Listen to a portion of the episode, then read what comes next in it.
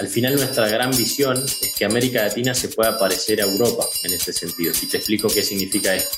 En Europa, si vemos los grandes eh, bancos digitales europeos, cuando obtienen una licencia del Banco Central Europeo pueden casi inmediatamente empezar a operar en 25 o 30 países. En América Latina eso no sucede. En América Latina nunca vamos a tener un Banco Central Europeo o latinoamericano, ¿se entiende? Entonces eso significa que hay, que trabajar con los reguladores país por país y cada uno es distinto, tiene su tiempo, sus licencias, etc. Y esto es muy engorroso y demora mucho tiempo para cualquier empresa. Entonces nosotros en ese sentido hacemos mucho heavy lifting por nuestros clientes y les resolvemos mucha la parte regulatoria.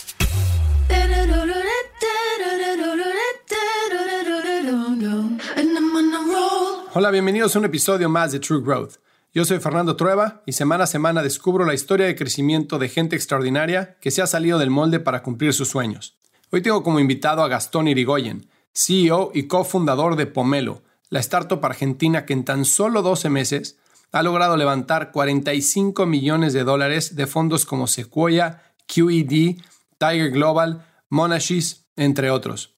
Pomelo se fundó a principios de 2021 y ofrece una plataforma fintech como servicio cuya infraestructura tiene como objetivo permitir que las fintechs y entidades financieras integradas puedan crear cuentas virtuales y emitir tarjetas de prepago y de crédito a través de procesos de incorporación compatibles.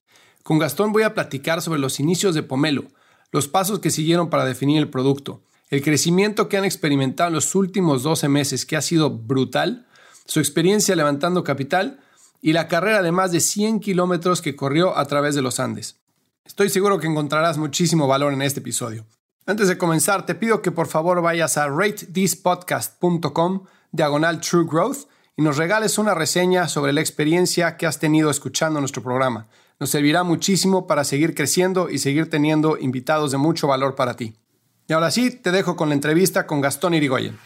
Gastón, feliz año, gusto en saludarte, gracias por tomarte el tiempo de platicar conmigo hoy. Hola Fernando, feliz año para vos también y bueno, muchas gracias por la invitación, un placer. Oye, pues mira, leyendo tu historia, lo que han hecho con Pomelo, crecimiento tan acelerado, tan fuerte en los últimos meses, años, realmente me llamó muchísimo la atención. Y creo que es una historia que a la gente le serviría muchísimo entender, porque creo que es una una muestra perfecta de que el emprendimiento hay que tener la idea correcta en el momento correcto y que esa parte creo que no puede ser más verdad para ustedes y, o sea, desmiénteme si estoy mal, pero me interesaba muchísimo platicar para entender bien de la evolución de la compañía, cómo surge, cómo llegan hasta donde están, o sea, de dónde viene la idea de Pomelo y pues quién mejor que tú para contarnos esa historia, ¿no? Entonces te agradezco el tiempo y por qué no platicamos de tu elevator pitch primero, de qué es Pomelo. Dale, encantado. Mira, Pomelo es básicamente una nueva generación de infraestructura de servicios financieros a nivel regional. De hecho, te diría que es la primera vez que América Latina va a tener una infraestructura completamente regional de servicios financieros, cosa que es extremadamente importante. Y Pomelo nace, de hecho, de nuestra propia frustración. Eh, ahí para que lo entiendas y muy brevemente, somos tres fundadores y los tres hemos estado trabajando en fintech desde distintos ángulos. A mí me tocó crear un banco digital desde cero acá en Argentina. A mi cofundador Hernán fue el tercer empleado de la historia de Mercado Pago, estuvo más de 12 años ahí, entonces fue parte del equipo de producto y, y vio todo el crecimiento desde dentro. Y después Juan, nuestro tercer cofundador, fue director de FinTech en Mastercard aquí en el Cono Sur por los últimos cinco años. Hmm. Entonces todos compartíamos esa misma frustración y es básicamente que la infraestructura de servicios financieros en América Latina está obsoleta, es muy cara, es muy ineficiente y sobre todo altísimamente fragmentada porque cada país tiene la suya. Y eso lo que produce es que cuando uno quiere lanzar un negocio fintech, que puede ser una fintech o puede ser una empresa de, que se dedica a otra cosa y que embebe servicios financieros, embed finance, dentro de su propuesta de valor, tiene que dedicar entre uno y dos años solamente para poder lanzar. Este, esto significa millones de dólares, significa equipos muy grandes, significa muchísimo trabajo para solamente poder lanzar una propuesta de valor altísimamente comoditizada en un mercado. Y si tienes suerte y sos exitoso, luego ir al segundo mercado, al tercer mercado y hacer exactamente lo mismo. Con lo cual, uno lo ve desde afuera o incluso desde adentro y son años de trabajo, cientos de personas trabajando millones de dólares de inversión solamente para empezar a competir en América Latina. Nosotros con Pomelo vamos a cambiar eso dramáticamente y ya lo estamos haciendo con una nueva tecnología y una propuesta de valor completamente regional. Y antes de entrar al, al por qué, o sea, dónde está el cuello de botella, qué es lo que hacen ustedes diferentes, etcétera. Si yo fuera, yo me acuerdo que cuando estaba aplicando a la maestría me hicieron una pregunta en el ensayo que era que le explicara a un niño de cinco años qué es lo que hacía yo. Y fue algo que me costó muchísimo trabajo hacer, porque tienes que, o sea, eh, convertirte en lo más básico para poder explicar qué es lo que haces, ¿no? Cuando se habla de fintech y de infraestructura para poder eh, enable, ¿no? Todo el tema de fintech en Latinoamérica, creo que hay mucha gente que se pierde en qué significa eso, ¿no? Entonces, ¿cómo le explicarías a un niño de cinco años qué es lo que hacen ustedes? Dale, eh, buenísimo. Mira, nosotros somos como el Amazon Web Services para FinTech en América Latina, ¿sí? O el Chrome, si querés, para FinTech en América Latina. Y este ejemplo te lo doy porque a mí me tocó trabajar en Google, tuve la suerte de trabajar en Google, el, estaba allí el día que se lanzó Chrome al, al, mercado abierto. Y hoy Chrome lo usamos para absolutamente todo, digamos, hoy tenemos una, una laptop y Chrome y con eso hacemos todo. Chrome, Chrome es nuestra puerta de entrada al Internet y básicamente al, mundo digital en el que vivimos hoy. O sea, sin Chrome no podríamos hacer muchas de esas cosas o prácticamente nada de esas cosas.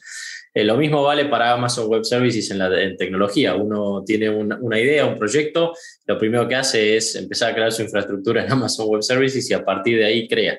¿Sí? Eh, bueno, Pomelo es lo mismo para servicios financieros en, América Latina. Es esa plataforma que te permite montar tu negocio fintech y luego escalarlo al resto de América Latina. Hacemos todo lo que está en el back, ¿sí? o sea, la infraestructura, el back office, incluso una parte regulatoria para que, eh, digamos, nuestro partner, nuestro cliente se pueda eh, enfocar en su front, en su propuesta de valor y en realmente fidelizar a sus usuarios. ¿Y dónde vino el aha moment para, los, para todas las empresas que con las que ustedes trabajan? O sea, antes, ¿cómo es el antes y el después de Pomelo? O sea, antes explicaste que tardabas mucho tiempo, costaba mucho dinero, muchísimo trabajo, empleados, etcétera, para poder apenas competir. Vienen ustedes a cambiar completamente el landscape. ¿En qué cambia? ¿Qué es lo que los hace distintos? Mira, son muchas cosas. Primero es eh, poder trabajar con tecnología del siglo XXI completamente apificada, modular. Eh, nosotros trabajamos mucho con fundadores, con eh, líderes de producto, líderes de tecnología.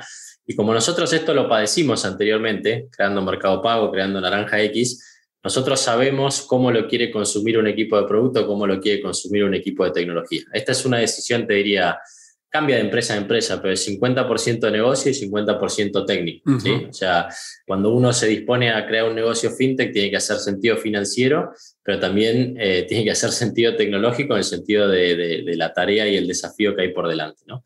Y nosotros cuando pensamos Pomelo, pensamos muy claramente en esas dos aristas. Entonces, la parte tecnológica tiene que ser muy sencilla y tiene que ser un, un placer, digamos, poder integrarse y trabajar con Pomelo. Y la parte más de negocio también tiene que ser muy amigable con el PNL de nuestros clientes. Todo nuestro modelo de negocios, luego podemos entrar en ello, pero está pensado para que Pomelo solamente genere ingresos y nuestros clientes generan ingresos. Hmm. Eso es una disrupción enorme con respecto a la forma tradicional o incumbente de hacer las cosas. Entonces, a tu pregunta, primera gran diferencia eh, tecnológica, ¿sí? una infraestructura muy amigable, eh, recién construida del siglo XXI y que te permite lanzar, pero sobre todo escalar muy rápido. Segundo, el pricing, ¿sí? un pricing súper transparente, súper amigable y donde nuestro cliente, eh, digamos, gana dinero, eso es lo más importante y nosotros solamente ganamos dinero si, si ellos ganan dinero. Y tercero, la regionalización. La forma tradicional de armar un negocio fintech es yendo país por país, teniendo que este, negociar con los eh, proveedores locales, tener un encuadre regulatorio local, este, y eso hace que tengas que replicarlo constantemente. Al crear una infraestructura completamente regional, nosotros permitimos que nuestros clientes ataquen y lancen y mejoren y evolucionen su propuesta de valor en múltiples países, casi en simultáneo o en el orden que ellos crean convenientes. ¿sí? Ese sí que ese es el tercer gran punto. Para esto último, también nos ocupamos de embeber una capa regulatoria dentro de todo lo que hacemos. Porque al final nuestra gran visión es que América Latina se pueda parecer a Europa en este sentido. Y te explico qué significa esto. En Europa, si vemos los grandes eh, bancos digitales europeos, cuando obtienen una licencia del Banco Central Europeo, pueden casi inmediatamente empezar a operar en 25 o 30 países. Ahora cambió un poco porque con el Brexit el Reino Unido funciona distinto, pero conceptualmente ese es el punto que quiero hacer. En América Latina eso no sucede. En América Latina nunca vamos a tener un Banco Central Europeo o, latinoamericano, ¿se entiende? Entonces eso significa que hay, que trabajar con los reguladores país por país y cada uno es distinto, tiene sus tiempos, sus licencias, etc. Y esto es muy engorroso y demora mucho tiempo para cualquier empresa. Entonces nosotros en ese sentido hacemos mucho heavy lifting por nuestros clientes y les, les, resolvemos mucha la parte regulatoria. Y embebemos la parte regulatoria dentro de la infraestructura tecnológica y dentro del esquema de costos. Y entonces eso realmente cuando ponemos estos tres o cuatro bloques juntos, hace que eh, crear una fintech eh, sea muchísimo más simple de lo que era hasta ahora. Fíjate que eso que estás explicando me encanta porque, digo, primero cómo lo pusiste, pero segunda porque claramente no es un startup o un servicio que entre con calzador al mercado, ¿no? Este, hay mucha gente que cree que levantas lana y entonces marketing, llegas y empiezas a, generar demanda y empiezas a crecer, cuando en realidad es lo contrario, ¿no? O sea, primero tienes que tener una propuesta de valor clara que atienda las necesidades de un mercado, que sea fácil de entender que el, sistema de monetización o estrategia de monetización le haga sentido al cliente y después sigue el dinero, ¿no? Después, si logras eso, entonces viene el levantamiento de capital y entonces puedes echarle gasolina al fuego, pero no al revés, ¿no? Y creo que se ha visto muy claro con lo que están haciendo ustedes por el tiempo en el que llevan operando y la cantidad de dinero que han levantado, de quién lo han levantado, que claramente la propuesta de valor está ahí, ¿no? Y algo que me interesaba muchísimo entender un poquito más es cuando empiezan ustedes a eh, a, platicar sobre Pomelo, eh, sobre el diseño de la empresa, el diseño del modelo de, monetización, el diseño del go-to-market. ¿Cuáles fueron, digamos, las decisiones que en tu criterio o en tu punto de vista fueron las más difíciles de tomar, pero que al final del día detonaron que el negocio resultara como, como resultó el día de hoy? Mira, estoy súper de acuerdo con todo lo que mencionaste.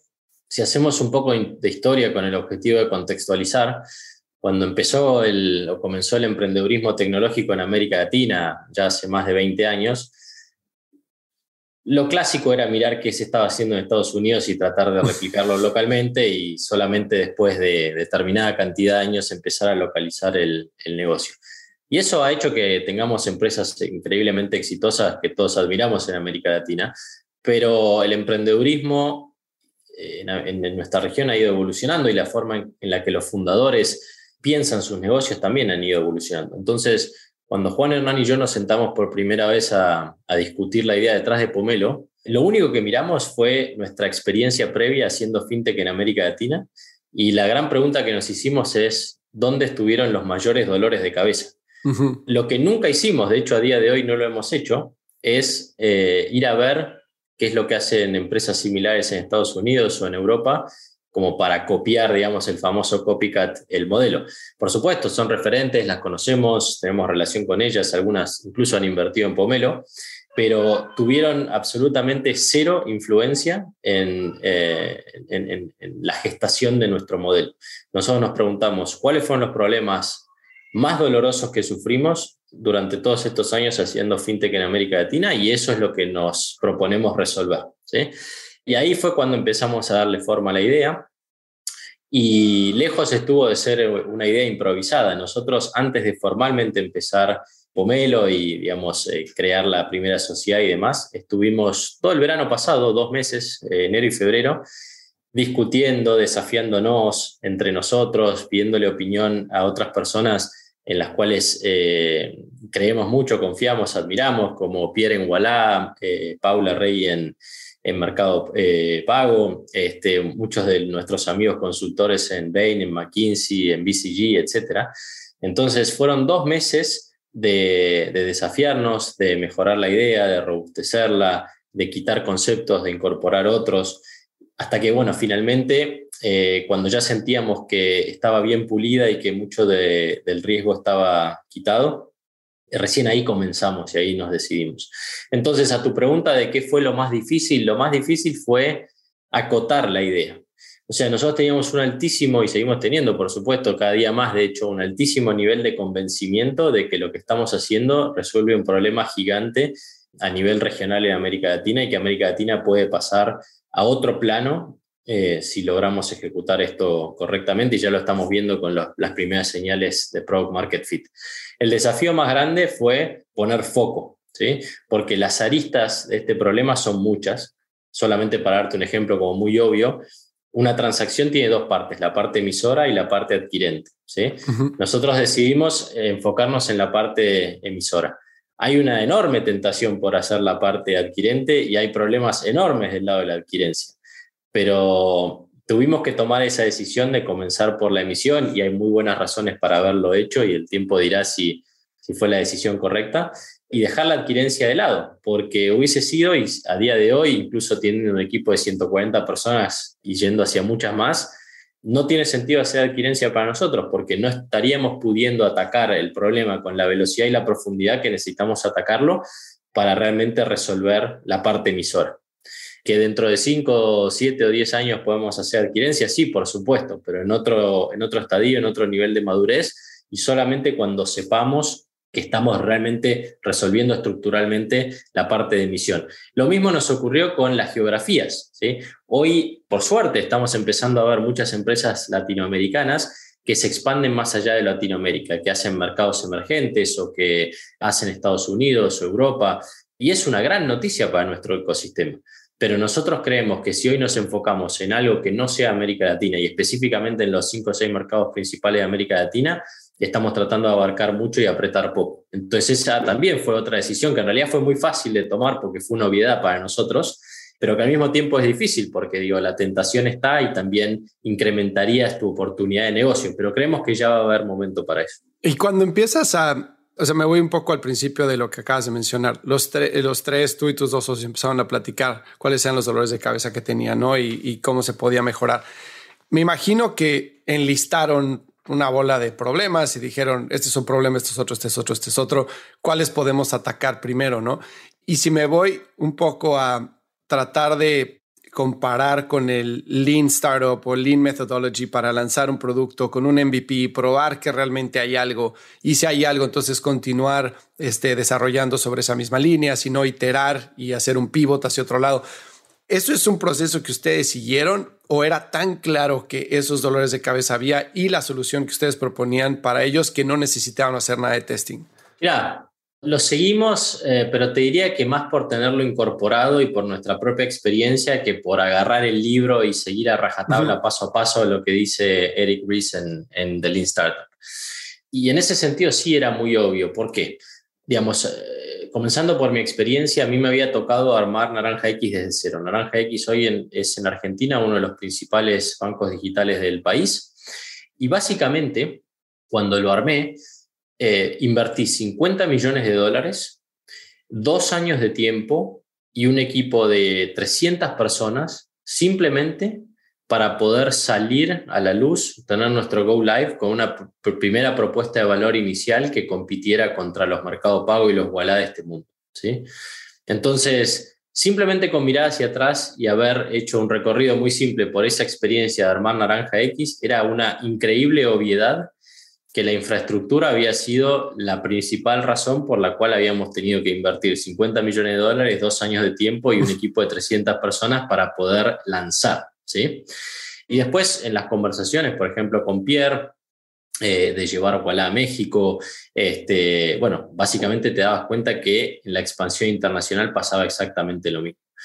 Luego Hernán vivió 12 años eh, mercado Pago desde adentro, desde literalmente el primer día. Entonces él ya había pasado por un proceso de creación de producto y de escalar un negocio en toda la región y de consolidar a uno de los players más dominantes en, la región. Entonces él también lo había vivido y lo había sufrido y se había tenido que integrar con eh, players incumbentes y tener encuadres regulatorios en prácticamente todos los países de la región.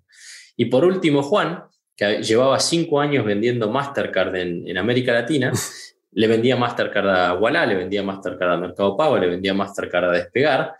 Y desde que firmaban el contrato hasta que esas tarjetas veían la luz y llegaban al usuario final, también pasaba un año, por exactamente el mismo problema. Entonces, era como, esa parte de la decisión fue la más simple de todas. Es, no cabe ninguna duda que tenemos que mejorar la infraestructura y que la infraestructura nueva tiene que ser regional. ¿sí? Entonces, de alguna manera, eh, toda la parte del Lean Startup y cómo llegar a una idea que esté validada, etcétera, duró cinco minutos, porque lo teníamos increíblemente incorporado. Los otros dos meses de trabajo que te mencioné antes fueron mucho más de afinar la puntería, pensar el modelo de negocio, las geografías, que sí, que no, eh, cómo tiene que ser el equipo inicial, necesitamos o no capital, cuánto, por qué, todo ese tipo de cosas. Y el modelo de negocio, me imagino que es una de las decisiones más difíciles de tomar, ¿no? Porque, digo, obviamente en una startup de tecnología puedes testear muchas cosas y puedes pivotear de un modelo y otro y empezar con un tier y abrir otro y, y, pues vas viendo qué te funciona, ¿no? Pero en una empresa como la de ustedes, eh, estaba me imagino la tentación de decir podemos cobrar por datos, podemos cobrar por asientos, podemos cobrar por emisiones, podemos cobrar por cargos, podemos cobrar por este, una renta por el uso de la plataforma. O sea, hay muchísimos diferentes modelos de negocio que puedes pensar, que puedes utilizar, ¿no? Y a la hora de estar haciendo el business development y los primeros clientes, me imagino que la retroalimentación de esos clientes te ayuda para saber por dónde debe de ser. ¿Cómo fue para ustedes ese proceso, esas pláticas para definir cómo deberían de cobrar? Te cuento cómo, cuál es la propuesta de valor core de Pomelo y después te respondo la parte del, modelo de negocio, pues están directamente relacionadas. Nosotros entendemos que para tener un negocio fintech hacen falta cuatro elementos fundamentales. Primero hay que tener un encuadre regulatorio, porque es un negocio regulado. En su gran mayoría, digamos, hay algunos productos que no, o que en menor medida, pero en líneas generales se necesita un encuadre regulatorio. Segundo, una empresa tiene que tener la capacidad de hacer un onboarding compliant de sus usuarios en una jurisdicción determinada. ¿sí? Tercero, necesita darle a esos usuarios una cuenta, una cuenta donde vive el saldo, donde vive la línea de crédito, donde vive el historial de transacciones y una cuenta que en definitiva está conectada con el sistema financiero local. Tiene cash-in, tiene cash-out, tiene pago de servicios, etc.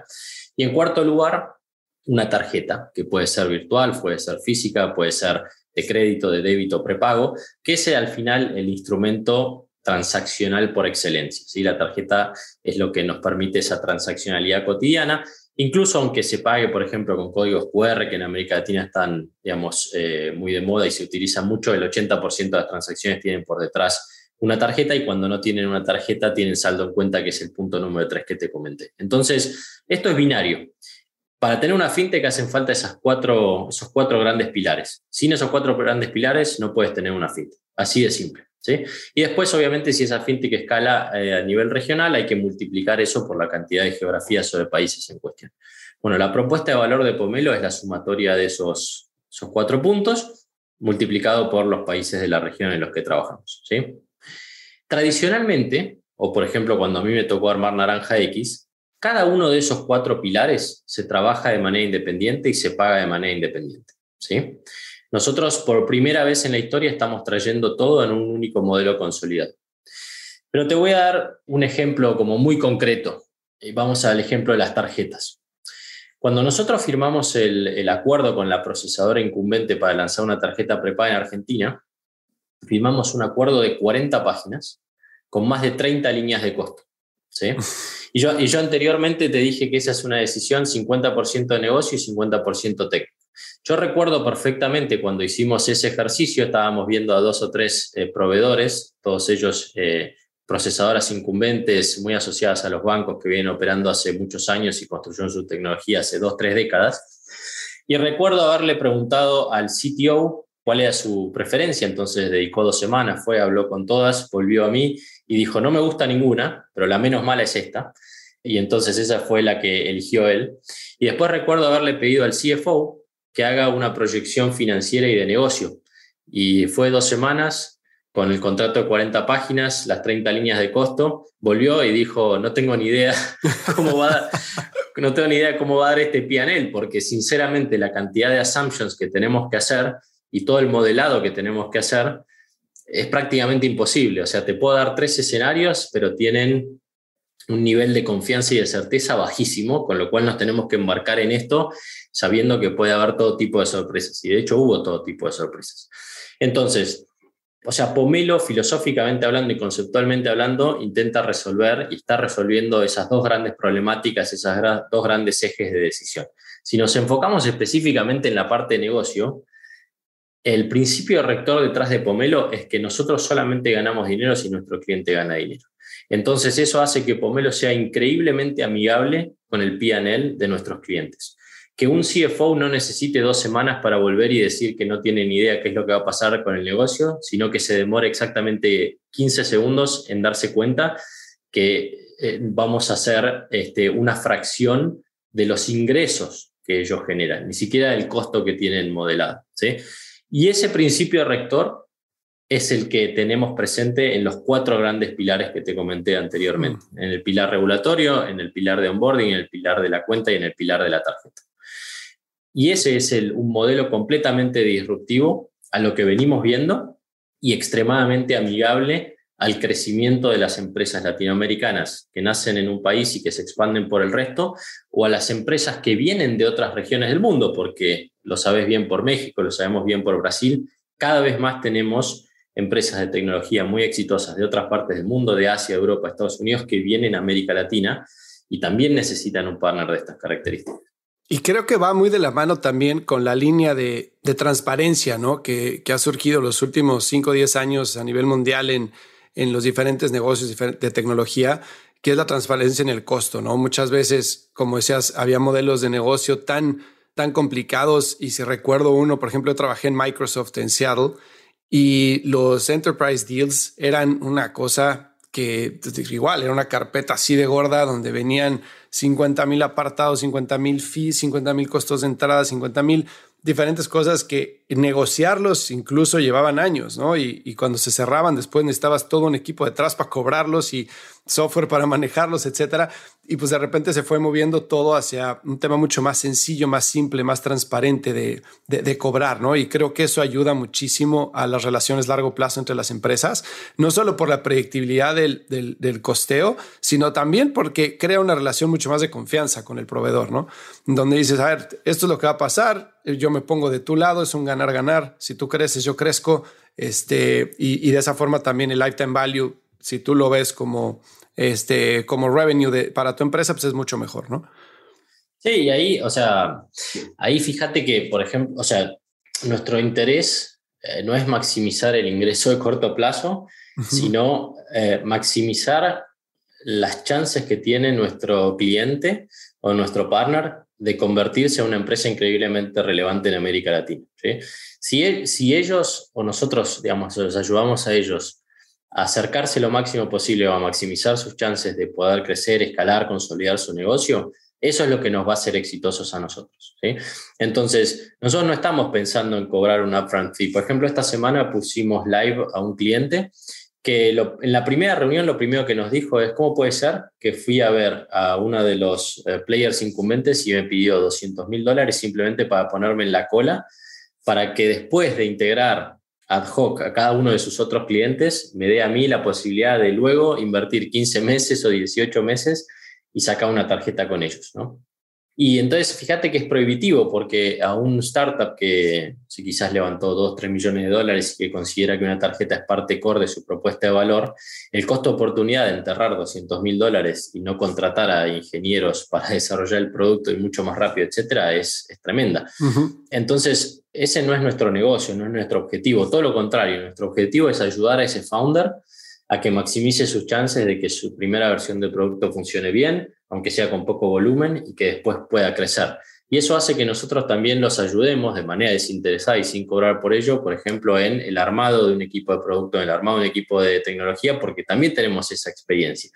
Y los founders o los vicepresidentes de producto, de tecnología o de negocio ven ese valor en Pomelo y aprovechan ese valor de Pomelo y nosotros no cobramos una consultoría por eso, lo hacemos porque entendemos que es la mejor forma de ayudar a nuestro partner o a nuestro cliente. Y lo último que queremos es que nos entiendan como un proveedor. Es una palabra que de hecho está prohibida en, Pomelo. Esto de proveedor-cliente no, no existe. Y fíjate que yo también como lo pienso, así como te contaba que estaba en Google cuando se lanzó Chrome, también estaba en Google cuando se lanzó eh, la Google Suite. ¿no? Mm. no recuerdo exactamente qué nombre tiene ahora Google for Work o algo por el estilo. Y claro, las primeras ventas no fueron a, no lo sé, al Banco Santander, o a Pemex o a cualquier eh, gran corporación. O sea, recién ahora esas empresas están dejando, no sé, el Outlook y pasándose al, mail de Google. Fueron a pequeños startups de 5 o 10 personas que necesitaban un, eh, un paquete de email y de calendario y de documentos para hacer más efectiva y más eficiente su operativa diaria y que querían pagar en un modelo de software as a service un monto muy razonable y tener acceso a un producto de tecnología. De esas startups que hace 10, 15 años, no recuerdo el, número exacto, adoptaron eh, Google como su cliente de, mail eh, default, Muchas de esas empresas no existen más, han sido startups que, bueno, no funcionaron y no existen más, pero muchas de ellas son empresas públicas, unicornios, decacornios, etcétera, etcétera, que se han vuelto cuentas gigantes. Lo mismo vale para Amazon Web Services cuando ellos comenzaron a raíz de la, del computing power eh, adicional o remanente o ocioso que tenían del propio marketplace, ¿no? Entonces, así es como se construye, digamos, un, una plataforma, un sistema operativo. Va permeando de a poco, comenzando por pequeñas empresas, algunas de las cuales crecen muy grandes y después se convierten en las grandes cuentas. Pero si no tienes esa visión de 10 o 15 años y también la capacidad de esperar el crecimiento de esas cuentas, es muy difícil plantear un negocio verdaderamente de largo plazo y haciendo las cosas correctas para, para tu cliente. Claro, y sobre esa misma línea, creo que gran parte del el éxito de un startup y de uno como de ustedes en particular viene detrás de la credibilidad, ¿no? Entonces, ¿qué te da credibilidad? Obviamente el background de cada uno de los founders, los inversionistas que pueden estar detrás, pero ante los ojos de un startup que quiere montar su infraestructura de fintech, pues qué otras startups están en esa infraestructura de fintech, ¿no? Si yo hago una analogía con mi negocio, por ejemplo, yo hago consultoría y entonces yo empecé haciendo consultoría y tuve la suerte que uno de mis principales clientes fue Kavak. Entonces, pues yo obviamente después le decía a otros clientes, oye, pues trabajo con Kavak y decían, ah, bueno, pues este debe saber algo y entonces se subía, ¿no? Pero antes de firmar a Kavak, trabajaba con otros clientes y realmente conforme vas armando tu cartera, pues vas construyendo esa credibilidad. Pero los primeros clientes es, es difícil porque, pues, ¿quién es el primero que va a morder la bala y decir, pues, creo en ellos, ¿no? ¿Cómo fue ese proceso para ustedes? Eh, estoy 100% de acuerdo y es algo que todos los emprendedores y los startups tenemos que recorrer. En nuestro caso particular, mira, no habíamos ni comenzado porque Juan seguía trabajando en Mastercard, digamos, había renunciado y le quedaban algo así como 10 días de trabajo y él nos pasó un primer lead que dijo, bueno, tienen la forma tradicional de hacerlo o tienen a estos dos chicos, Juan y Hernán, perdón, Gastón y Hernán, este, que están empezando con este otro proyecto que puede ser buen fit dado los tiempos y la naturaleza que, tienen ustedes. Y recuerdo esa primera conversación, habrá sido así hace 11 o 12 meses, de vuelta cuando estábamos en ese proceso de, liberación y todavía no habíamos ni, ni siquiera decidido que íbamos a crear Pomelo. Y tuvimos esa primera conversación y el founder de la otra empresa, que de hecho es oficialmente nuestro primer cliente en ver la luz, dijo, miren, yo los vi a ustedes armar Naranja X, los vi a ustedes armar Mercado Pago. Ese track record para mí es suficiente para tomar la decisión y sobre todas las cosas quiero ahorrarme todos los dolores de cabeza que ya sé que voy a tener si voy de la forma tradicional. Así que yo voy a cerrar los ojos, voy a confiar en ustedes no porque lo que estén haciendo, porque la verdad es que no tienen absolutamente nada, sino porque creo realmente que lo van a poder hacer y lo van a hacer bien porque los he visto operar y ejecutar en el pasado. Y ese fue nuestro primer verbal commitment, digamos, y hoy es nuestro primer cliente en ver la luz. Obviamente vamos a estar eternamente agradecidos a, ese founder por haber hecho ese leap of faith, digamos, y haber, haberse arriesgado tanto él y su compañía que también recién eh, nacía, ¿no? Y bueno, después es un proceso de construcción, como bien decís. Hoy, mira, con 10 meses de vida ya tenemos casi 20 clientes en toda la región, incluyendo Argentina, Brasil y México. Nosotros nos habíamos puesto el objetivo de terminar el año 2021 haciendo las compras de Navidad con la tarjeta de nuestros primeros clientes, cosa que logramos. Y nuestra estimación era que con suerte tendríamos dos o tres clientes. Hoy que estamos grabando esto a 12 de enero, te puedo contar que tenemos casi 20 clientes en tres países, en proceso de implementación, etc. Ya que superó enormemente las expectativas. Dentro de ese pool de clientes hay muchos startups que están comenzando, que están empezando a crecer, que pasan por su serie A, su serie B, y ya hay empresas muy relevantes, sinceramente muy relevantes, muy conocidas en América Latina. Y bueno, en definitiva, siento que hemos podido o estamos recorriendo ese camino de generar credibilidad, ya no solamente con nuestro track record y poder explicarle al mercado qué es lo que hemos hecho antes y cuál es la razón de ser de Pomelo y toda la expertise relacionado a eso, sino con ejemplos reales de, empresas que están operando sobre la infraestructura de Pomelo. Que es increíble lo que estás diciendo. O sea, es eh, de verdad es increíble que hace 10, 12 meses estabas hablando con tu primer cliente para que se echara el leap of con ustedes, que probablemente la opción que él tenía que conocía era tan dolorosa que dijo, híjole, pues vamos a dar una oportunidad a estos chavos. Y hacemos un fast forward 10, 12 meses después, tienes más de 130 personas, ¿no? Creo, ya trabajando con ustedes, más de 20 clientes, 45 millones de dólares de inversión. O sea, es como una vida acelerada este, de una forma impresionante, ¿no? ¿Cómo ha sido ese, esa evolución? Porque muchas veces las empresas crecen tan rápido que no le da chance al equipo fundador a que maduren a la misma velocidad a la que madura la empresa o a la que crece la empresa, ¿no? Entonces, ¿cómo ha sido ese proceso como CEO de transformarte tú como persona de una empresa que está sentado con Hernán en una mesa tomando decisiones a que tienes más de 100 empleados, 45 millones de dólares, 20 clientes y muchísimas más cosas por construir? Eh, bueno, primero que nada es divertido este, y, segundo, y segundo cansador. Por momentos estresante, pero te soy muy sincero, debe ser de las veces, a pesar de la cantidad del volumen de trabajo y responsabilidad que tenemos ahora en este momento, de las veces en mi carrera que menos estresado he estado. Y eso es en, en, definitiva porque siento mucha tranquilidad de lo que estamos haciendo y cómo lo estamos haciendo y sobre todo lo estoy disfrutando muchísimo. La primera vez que emprendí cuando me fui de Google viviendo en Europa, eh, que tuve mi primer startup, recuerdo que estuve estresado los cuatro años y fue, eh, fue agotador física y, emocional y mentalmente. Y hoy tengo una, un sentimiento, una sensación completamente diferente. Dicho eso, a ver, primero es súper intenso. La verdad que eh, mi año 2021 y el de Juan y el de Hernán, etcétera, fue, fue increíblemente intenso. Solamente para darte una idea, además de que Pomelo nació y pasó a, bueno, hizo todo lo que vos dijiste, dos rondas de inversión por un total de 45 millones de dólares, más de 130 personas en el equipo, abrimos sociedades en como 5 o 6 países y estamos operativos en 3, etcétera. Además de toda la parte, si querés, eh, profesional. También cabe recordar que el año pasado me tocó que mis dos hijas de 3 y de 6 años estuvieran haciendo homeschooling la primera mitad del año. Me mudé eh, de casa, hice un curso de, de, timonel, de vela. Me entrené seis meses para el cruce de los Andes, que lo corrí en diciembre, 100 kilómetros en tres días y bueno, y todas las otras cosas que cualquier persona tiene en su vida. Así que la verdad que fue un año 2021 tremendo, agotador, o sea, no, no me daban las horas del día para, para hacer todo, pero lo disfruté muchísimo, la verdad que, que lo disfruté muchísimo. En parte fue posible, y con esto termino de responder tu pregunta, porque Naranja X también había sido un, eh, un proceso muy dinámico y muy rápido de crecimiento.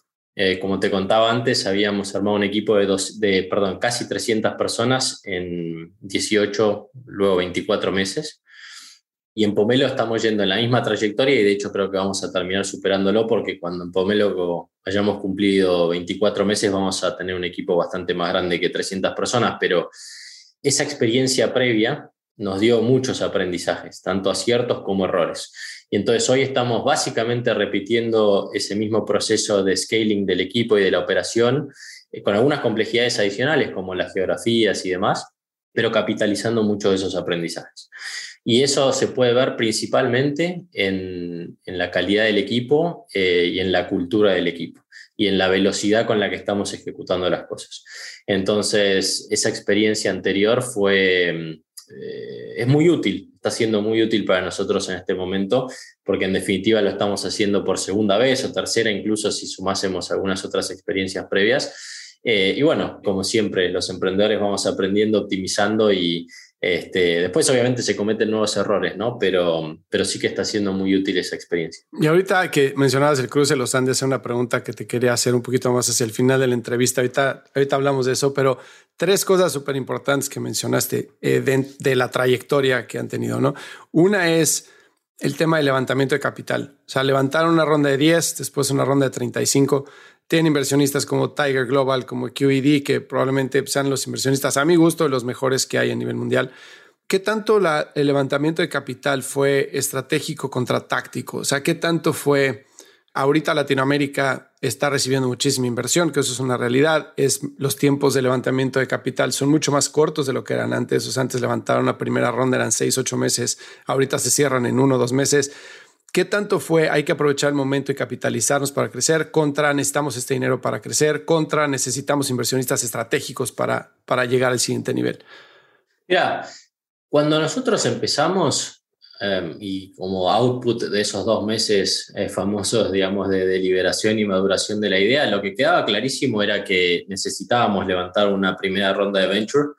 Juan Hernán y yo hicimos una inversión inicial, digamos, que nos, nos permitía navegar los primeros meses pero frente a un play de infraestructura regional, sabíamos que necesitábamos una mínima cantidad de capital, de equipo y de tiempo sobre todo. ¿sí? O sea, nuestra versión de un MVP eh, lleva muchísimo más tiempo y más gente este, y por extensión dinero que un MVP de muchos productos, digamos, de consumo que se pueden hacer, eh, o B2C, digamos, que se pueden hacer rápidamente. Entonces no había ninguna duda que necesitábamos capital. Y bueno, salimos a buscar capital y después terminó siendo una cuestión de eh, quiénes son nuestros mejores partners. La, realidad es que nuestra primera ronda traccionó muchísimo, traccionó muchísimo. Tuvimos, tanto en la primera como en la segunda ronda, oversubscription de 3X o incluso más. Dicho de otra manera, levantamos 45 millones de dólares, pero si sumo las dos rondas, hubo algo así como 200 millones en commitments, hard commitments, con lo cual le terminamos diciendo que no a algo así como el 70% del capital que estaba disponible. Y entonces, el, el, no el problema, es un muy buen problema para tener lo que te acabo de decir, el desafío pasó a ser cuál es la construcción correcta o de quién debe provenir ese capital, en qué medida y por qué, ¿no? Y bueno, y eso nos llevó a tomar algunas decisiones difíciles, como muchos de los muy buenos partners a los cuales le tuvimos, o posibles partners a los cuales le tuvimos que decir que no, o no por ahora, ¿sí? Que también es importante la distinción, y a quienes sí. Bueno, y ahí entraron, como vos decías, eh, Tiger QD, pero también Index, Monashi, Sequoia, Insight, muchos de los grandes eh, fundadores de unicornios en América Latina y también en otras partes del mundo. Así que bueno, en general, digamos, muy orgulloso con, con todo ese proceso, pero para responder tu pregunta, no había ninguna duda que nosotros necesitábamos levantar capital. ¿Levantamos más capital del que originalmente habíamos planeado o necesitado? Sí. Eh, entonces ahí sí hubo, si querés, un tema coyuntural, pero no necesariamente o únicamente del hecho de que América Latina estuviera en el spotlight y que hubiera mucho capital fluyendo a América Latina, sino también de nuestra propia atracción en, lo que llama el founder, el founder market fit, ¿no? O sea, el, si querés, el gran feedback eh, o la gran ponderación que hicieron los fondos y el mercado sobre la historia de Pomelo fue, en primer lugar, el founder market fit, por el conocimiento que teníamos y que traíamos de la industria, y segundo, la capacidad de contratar un equipo increíblemente talentoso muy rápido. Si uno mira el equipo de Pomelo, el 80% de la gente que trabaja en Pomelo viene de haber creado las mejores fintechs de América Latina, Naranja X, Mercado Pago, Nubank, Amazon Payments eh, y tantas otras. Incluso Europa, hay gente que se ha vuelto a trabajar en N26 para trabajar y armar eh, Pomelo. El 80% de equipos es de producto y de tecnología y básicamente todos son plug and play y todos son gente que podría trabajar en cualquier empresa del mundo, literalmente, o sea, toda gente realmente muy bien formada. Y ese es el segundo ingrediente o elemento que ha ponderado mucho el mercado. Entonces, había o ha habido, por suerte, eh, mucha atracción alrededor de las dos rondas de inversión de Pomelo y nosotros frente a ese escenario y viendo que podíamos acelerar nuestra ejecución, nuestra expansión regional, acercarnos lo más rápido posible a nuestra, a nuestra propuesta de valor core y a poder regionalizar a algunos de nuestros primeros clientes, bueno, también eh, aprovechamos la oportunidad y terminamos en el caso de la primera ronda levantando más capital del que originalmente teníamos en mente y en el caso de la segunda ronda adelantándola para poder tener esos recursos y, y acelerar la ejecución. Así que bueno, fue una, una sumatoria de variables. Y ese segundo punto de contratación era justo mi segunda pregunta, que, o sea, que es clave, ¿no? Para construir no solo la cultura de la empresa, sino cuando estás haciendo tecnología, pues obviamente que tener a los mejores ingenieros, mejores eh, personas de producto de la región es súper importante. Mencionaste gente de Nubank, por ejemplo. Yo trato de imaginarme cómo traerte a alguien de Nubank cuando pues Nubank estaba a punto de salir a la bolsa, iba a haber muchísimo vesting capital para la gente, era una historia de éxito bestial para aquellos que habían empezado la compañía. ¿Cómo fue para ustedes el proceso de, de selección y contratación de gente desde un punto de vista de convencimiento a quienes tenían que convencer y desde un punto de vista también de estamos creando la empresa, queremos mantener cierta cultura? ¿Cómo encontramos a esa gente para que la cultura se vaya definiendo conforme va creciendo Pomelo? Sí, eh, a ver, primero y principal, eh, no es fácil, es un gran desafío y es donde más tiempo invertimos. te diría que el año pasado yo debo haber estado algo así como el 50% de mi tiempo este, entrevistando gente, eh, debo haber estado así, algo así como, no lo sé, el 25% de mi tiempo levantando capital y después, bueno, lo restante haciendo todo lo más que, que hace falta hacer. Entonces, lo primero que te diría es, no había ninguna duda en nuestra cabeza, mismo por experiencias previas, que ahí es donde teníamos que invertir el tiempo, de hecho la mayor cantidad de tiempo, y ante la duda siempre tomábamos una entrevista o hablábamos con alguien del equipo por sobre hacer un call con, con un inversor. Y ahí lo que nos interesaba mucho era poder tener un match entre la calidad técnica de la gente, eh, y técnica, digo, me refiero a a producto y a tecnología, pero también me refiero a calidad técnica, no sé, en materia de marketing o de impuestos o cualquier, cualquier otro tema. Y el mindset y el fit cultural, ¿sí? Y para nosotros no alcanza con uno, tienen que estar los dos presentes. Hay gente que es técnicamente muy buena, pero muy mala culturalmente, o por lo menos para la empresa en cuestión, ¿sí? Y hay gente que es muy buena culturalmente, pero no tiene, si querés, ese vuelo o ese potencial o ese purismo o esa calidad eh, técnica que buscamos. Y lo difícil está en la combinación. De hecho, le hemos tenido que decir que no a muchísima gente que sin duda cumplía con alguno de los dos aspectos, pero no con el otro o, no en la medida que nosotros buscábamos. Y eso también nos ha llevado a rechazar a mucha gente de las mejores empresas de, América Latina. Entonces, eso, eso, si querés, es lo más difícil. Después lo que te diría, Fernando, es cada persona, eh, digamos, al, momento en que decide hacer un cambio laboral, está en una situación personal y profesional determinada, ¿no? Y eso muchas veces importa mucho más que la empresa para la cual está trabajando. Entonces uno puede trabajar en una empresa muy buena, pero estar increíblemente frustrado, tener un techo, no tener oportunidades o lo que fuera. Y en una situación como, como la que hemos vivido, estamos viviendo y vamos a seguir viendo en Pomelo, las carreras se pueden acelerar mucho.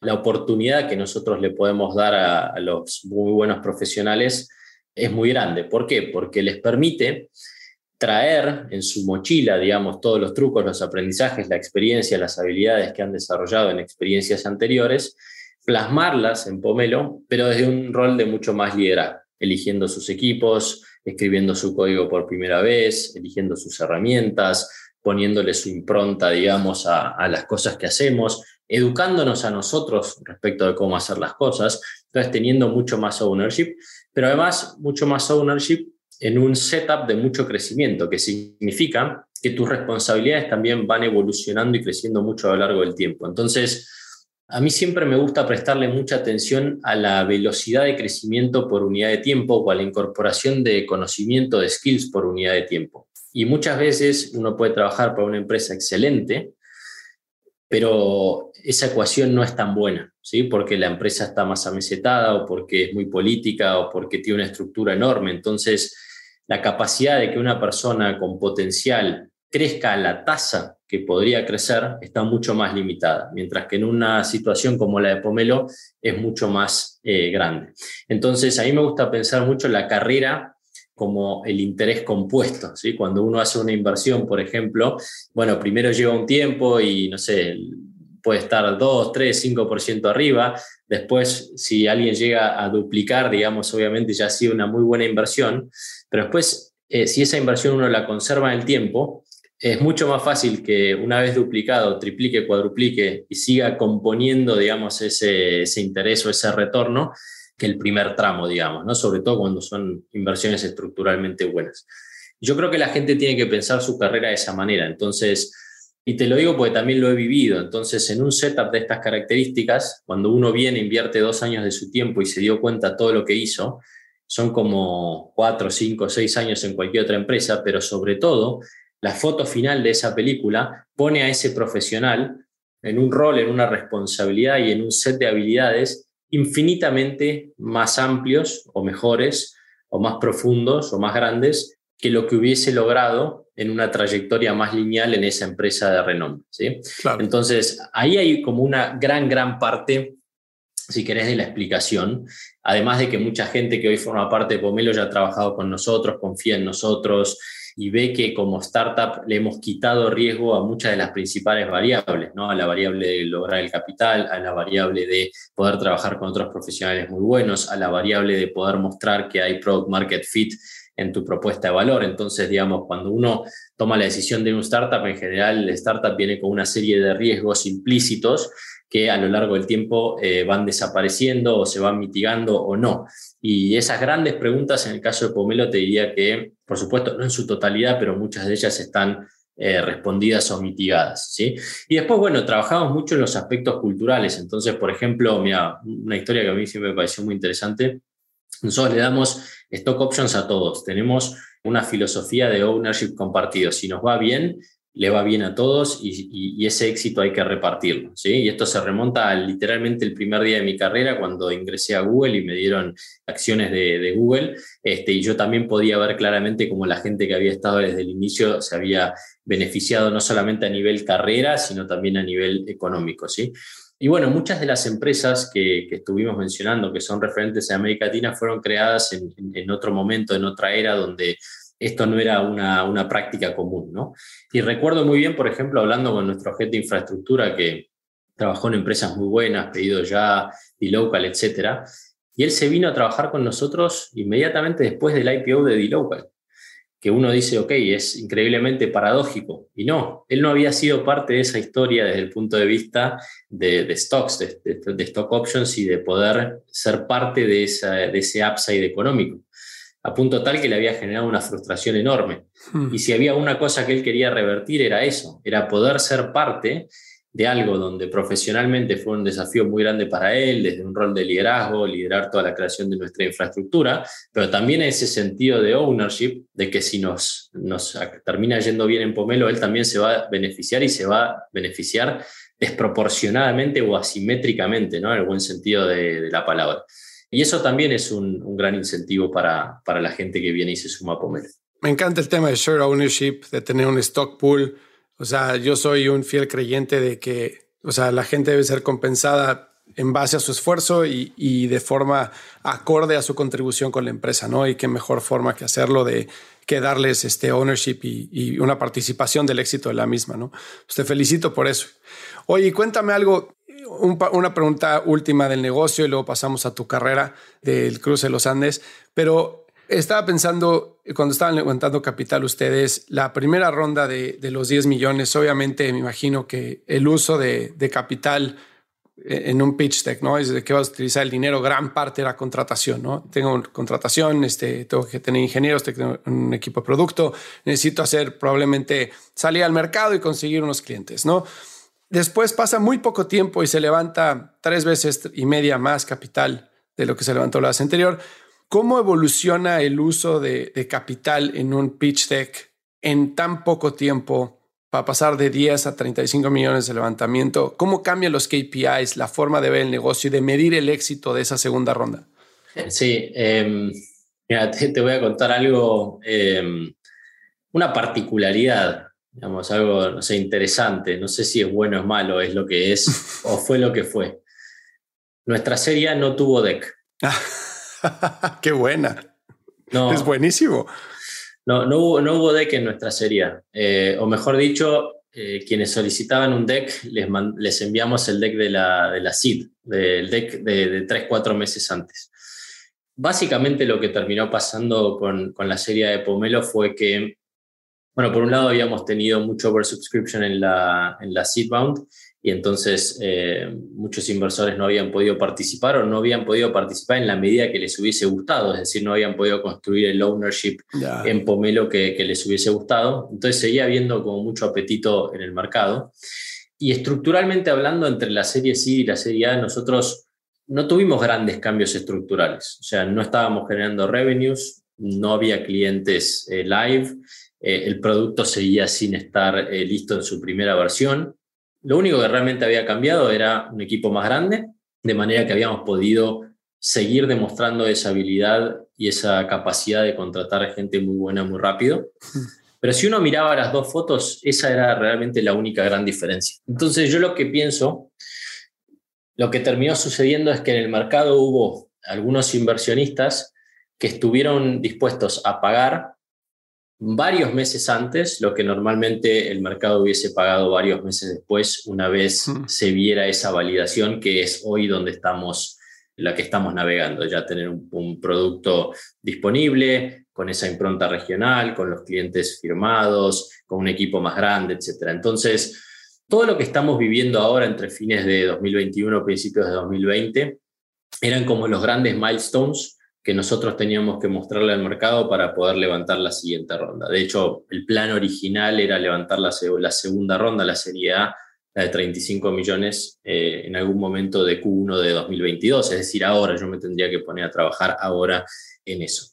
Esencialmente lo que sucedió fue que hubo algunos actores del mercado que decidieron tomar el riesgo y asumir que íbamos a poder ejecutar, como efectivamente fuimos ejecutando, y poner el dinero disponible muchos meses antes. Entonces, asumieron ese riesgo, pero al mismo tiempo se aseguraron poder participar en esa serie que de lo contrario, estimo yo, ahora en Q1 hubiese sido incluso más competida. ¿no? Entonces, bueno, en muchos sentidos pasó lo que se llama un preemption de, de la ronda.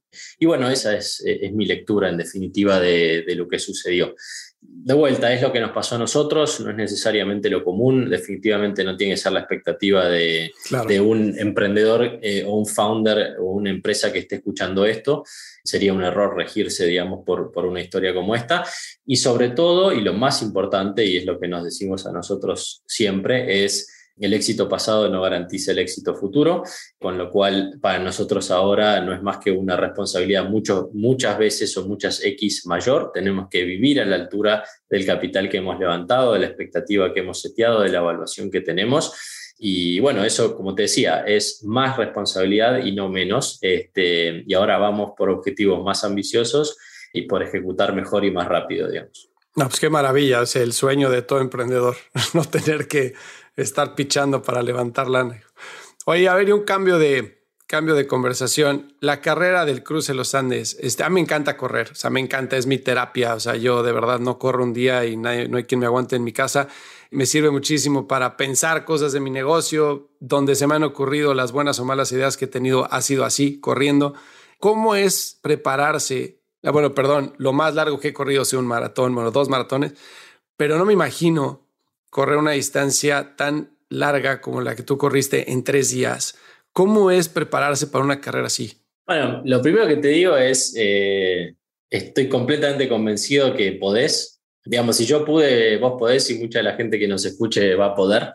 De hecho, creo que, excepto que haya como alguna limitación física o alguna condición médica, creo que cualquiera puede hacerlo. De hecho, es muy sorprendente y, y muy gratificante, inspirador ver eh, gente, te diría, está bastante mayor corriéndolo, por supuesto, quizás tardan 7, 8, 9 horas por etapa, pero lo logran.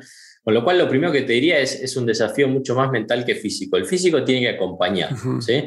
Pero con, con, una preparación lógica, decente, digamos, este, eh, el físico termina acompañando la cabeza, ¿no? Yo particularmente eh, me entrené, lo hice con mi mujer y con, con dos amigos, bueno, una amiga de ella y un amigo mío, aunque después cada uno terminó corriendo por separado para ¿viste? no limitarnos entre nosotros ni nada de eso, pero bueno, básicamente fue un proyecto eh, de pareja, digamos. Curiosamente cumplíamos 10 años de casados el, día, el primer día de la carrera, entonces en vez de, en vez de irnos a comer sushi, tomar vino o irnos de viaje, estábamos ahí ahí corriendo. No, pero fue, fue, un, fue un, lindo, un lindo desafío. Nada, nos preparamos durante seis meses con un cronograma de entrenamiento, eh, sobre todo, digamos, trabajando en lo físico, pero particularmente en lo aeróbico. Nosotros no, no hicimos ejercicios de fuerza tipo gimnasio, etcétera, aunque hay gente que, que lo hace. Y básicamente requiere mucha disciplina y mucha constancia este, y mucho compromiso. Después hacia el final tuvo una parte, digamos, más de nutrición, ¿sí? sobre todo el último mes, de acompañar con la nutrición para terminar de preparar el cuerpo. Y bueno, después lo que te digo, ¿no? Una, una, vez cuando uno está ahí es como que empieza a emprender, ¿no? De hecho, el, entrenamiento nuestro había sido bastante teórico en Buenos Aires, donde estamos al nivel del mar. La carrera fue en, la Patagonia, que hay 1000, 1500, 1700 metros de altura. Y obviamente es una carrera de trail, entonces uno se encuentra con, con senderos, con ramas, con rocas, con eh, arroyos, etc. Entonces, siempre hago la, la, broma de que es como trabajar en una corporación o emprender, ¿no? Este, eh, eh, el entrenamiento había sido como trabajar muy, muy cómodamente de 9 a 6 en una corporación y después eh, la carrera fue como salir a emprender y encontrarte con todo tipo de obstáculos este, y con la vida misma, ¿no? Pero no, la verdad que fue, fue una experiencia súper, súper gratificante, la, la volvería a hacer. Y te digo, en parte la hice porque veo muchísimos paralelismos entre el deporte y los negocios y particularmente entre el cruce de los Andes y el emprendedurismo. O sea, cada parte de mi entrenamiento tenía una clara, clara, clara analogía con lo que estaba haciendo en Pomelo. Entonces, era el primer año de Pomelo y era el entrenamiento del cruce de los Andes. Y había una relación directa entre una cosa y la otra. Y ejemplos como muy gráficos de esto, por ejemplo, en mi cronograma de entrenamientos muchas veces tocaba correr media maratón eh, un domingo. Y bueno, tengo dos hijas chicas y el, los domingos hay programas, veníamos saliendo de la pandemia, entonces, no sé, quizás te juntás a comer asado con la familia, con amigos o lo que fuera. Y volvíamos a mi casa y las eh, poníamos a dormir y eran las 10 de la noche un domingo y recién ahí salía a correr 21 eh, kilómetros de noche en la oscuridad y si llovía, lloviendo. Pero eso te habla en definitiva, como lo interpretaba yo, de la determinación, la consistencia, la disciplina y el compromiso con uno mismo, ¿no? Así que bueno, nada, eh, para mí fue una experiencia espectacular y se la recomiendo a todos. Me encanta cómo lo pones porque justo por ahí va la pregunta en hacer eh, la comparación del emprendimiento con la carrera, ¿no? Y que tienes altibajos tanto mentales como físicos y tienes obstáculos tienes que enfrentar, pero pues más que nada la constancia y la dedicación es lo que te saca adelante, ¿no? Oye, Gastón, pues qué crack, muchísimas gracias por, por el tiempo. ¿Hay algo más que te gustaría agregar o con qué te gustaría que se quedara la gente? Oh, bueno, muchas gracias por la, por la invitación, me, me encantó, divertida la charla. Eh, no, y yo lo que diría para cerrar es, es un momento espectacular para emprender en América Latina. La primera vez que emprendí, que si bien lo hice en Europa, venía bastante seguido a América Latina, fue hace 10 años y era un ecosistema completamente distinto y una situación completamente distinta. Hoy estamos en un lugar, por lo menos en términos históricos, privilegiado en América Latina. Es una responsabilidad muy grande porque nosotros tenemos que poder vivir a la altura de esta oportunidad que nos da el ecosistema, si querés, global y, y de venture capital y demás. Eso es muy importante para mí. Es muy importante que los latinoamericanos no la caguemos, básicamente, cosa que muchas veces hacemos en, distintos aspectos de, eh, digamos, de, la vida o, en nuestras sociedades. Es muy importante para mí que seamos eh, grandes ejemplos como muchos de los deportistas que tanto admiramos, ¿no? O sea, desde Messi hasta Checo Pérez, es importante que aprovechemos el talento, las ganas, la dedicación, la convicción que tenemos y, esa resiliencia natural que por, por ser latinoamericanos tenemos, pero que la combinemos con el framework, con los, recursos este, que tenemos a disposición, con esas conexiones ahora globales, internacionales, y que realmente entendamos que es solamente la combinación de las dos cosas, ni el talento solo ni los recursos solos, es la combinación de las dos cosas los que nos va a poner en esa liga, ¿no? en la liga de los mejores deportistas del mundo y que van a hacer que nuestros nombres sean reconocidos y admirados a nivel mundial, como por ejemplo pasó con David Vélez y todo el equipo de Nubank ahora con, con su IPO tan exitoso. ¿sí? Entonces, estamos frente a una situación, un escenario y un momento sin precedentes. Es una oportunidad increíble y un gran momento para invertir, en América, eh, para invertir y sobre todo para emprender perdón, en América Latina pero es una enorme responsabilidad de vivir a la altura de eso y nos lo tenemos que tomar bien en serio. Si no lo vamos a hacer en serio, bien, con profesionalismo, es mejor no hacerlo. Eh, por lo menos esa, esa es mi opinión. Y bueno, también por supuesto es una gran oportunidad para que muchos profesionales se animen a sumarse a startups si es que no quieren emprender, que den ese salto de, de la corporación Creo sinceramente que entre todos en el ecosistema vamos a tener un impacto estructural en, América Latina. O sea, yo creo que América Latina va a evolucionar no por los políticos, que los hay malos y alguno que otro bueno, sino por las empresas y los emprendimientos que estamos creando hoy que ya se empezaron a crear en el pasado y que se van a seguir creando en el futuro. Y eso es lo que realmente va a permitir que nuestros países de manera conjunta y separada realmente muevan a, nuestra región para adelante. De eso no tengo ninguna duda. Así que también tiene, si querés, ese otro elemento mucho más de, de misión y de, y de, y de, compromiso con nuestra región. Completamente de acuerdo. Me encanta cerrar con ese quote. O sea, creo que Latinoamérica es, es una región de emprendedores, siempre lo ha sido y creo que ahora el impulso que hay de capital externo debe de ayudarnos a llegar al siguiente nivel y hay que vivir eh, conforme a la expectativa. ¿no? Pues muchísimas gracias Gastón, te agradezco el tiempo, me encantó platicar contigo. Dale, un abrazo grande. Si encontraste valor en este episodio, cuéntale a alguien y si no, también cuéntale a alguien. La mejor forma de ayudarnos es compartiendo tu opinión. Síguenos en Instagram, arroba truegrowthco o envíanos un correo a hola. Leemos todos los mensajes y nos encanta estar en contacto contigo. Califícanos con 5 estrellas en iTunes o donde sea que nos estés escuchando para que podamos seguir creciendo y tengamos más invitados para ti. Menciónanos en Instagram y comenta lo que más te gustó de este episodio. Puedes encontrar las notas y referencias mencionadas en este episodio en truegrowthco.com diagonal podcast. Muchas gracias por escucharnos. Yo soy Fernando Trueba y te espero en el siguiente episodio de True Growth Podcast. Mientras tanto, sigue creciendo.